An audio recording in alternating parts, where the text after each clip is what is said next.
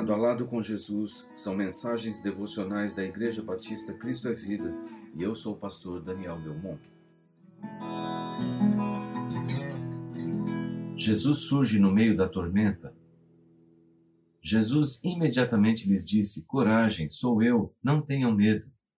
Então subiu no barco para junto deles e o vento se acalmou.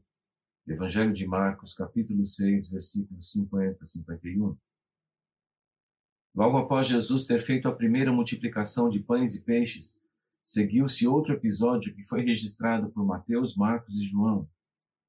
No final da tarde, Jesus envia seus apóstolos para o outro lado do mar da Galiléia, enquanto ele se despedia da multidão e subia num monte para orar.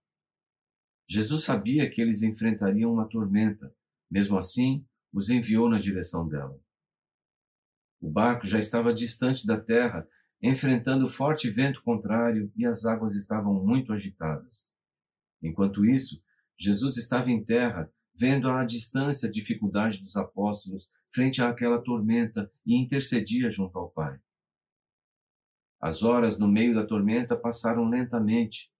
Era alta madrugada, entre três e seis horas da manhã, quando Jesus vai ao encontro deles e surge no meio da tormenta de forma sobrenatural, andando sobre as águas, demonstrando seu poder, o poder do Criador, que tinha autoridade sobre a natureza. O Deus transcendente que está além do mundo físico e não é dominado por ele. Por isso tem poder sobre toda a obra criada. Eles o avistaram, mas aquela visão só poderia ser de um fantasma. Nenhum homem poderia andar sobre as águas. Eles se apavoraram e gritaram de pavor. Foi então que Jesus identificou-se, dizendo: Coragem, sou eu, não tenham medo. A partir daí, Jesus estava a bordo com eles e imediatamente o vento cessou, o mar acalmou-se. A lição espiritual que podemos tirar do fato de que eles não reconhecerem Jesus é que eles estavam envoltos pela escuridão da noite, e são as trevas espirituais que impedem o homem de reconhecer Jesus. Muitos olham para ele, mas não o reconhecem como Senhor, Outros só conseguem olhar para as ondas e o mar bravio sem perceber que o Todo-Poderoso está sobre a tormenta e é capaz de amansá-la. Outros pensam ser ele uma criação do imaginário humano, um fantasma projetado pela mente de quem precisa apoiar-se no mito sobre aquilo que não se pode explicar. A verdade é que Jesus Cristo é o Senhor.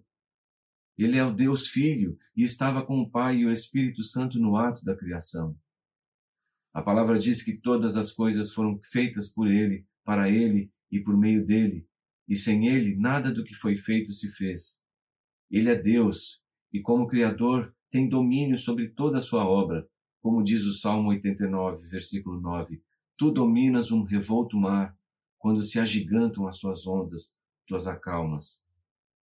Não há tormento que possa resistir ao seu comando. Pode ser que, como aconteceu com os apóstolos nesse episódio, você seja lançado no meio de uma tormenta. Pode ser que você não perceba a presença de Jesus e se sinta só. Pode ser que, por maior esforço que você faça, você não consiga vencer o vento forte e as grandes ondas.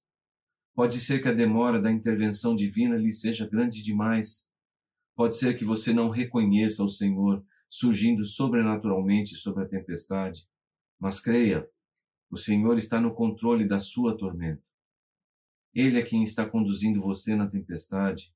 Ele está enxergando a sua dificuldade e intercedendo por você ao Pai. Ele está presente no meio da sua luta. Ele é que lhe dá força para continuar.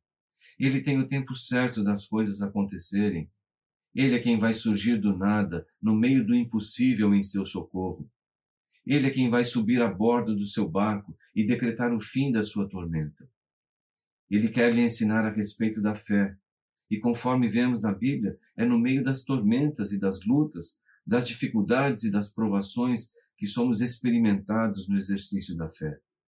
Na certeza de que Deus vai surgir no meio do impossível, vai subir no barco da nossa vida e vai fazer toda a tempestade se dissipar. E ele vai lhe dizer o que disse aos apóstolos naquela madrugada: Coragem, sou eu, não tenha medo. Eu estou andando sobrenaturalmente no meio das águas, pois tenho poder sobre tudo aquilo que eu criei. Eu tenho poder para lhe amparar, lhe sustentar, lhe dar força, lhe renovar o vigor, fazer com que você siga adiante, sem medo, com fé de que eu tenho cuidado sobre sua vida. Coragem, sou eu, não tenha medo. Que o Senhor lhe abençoe.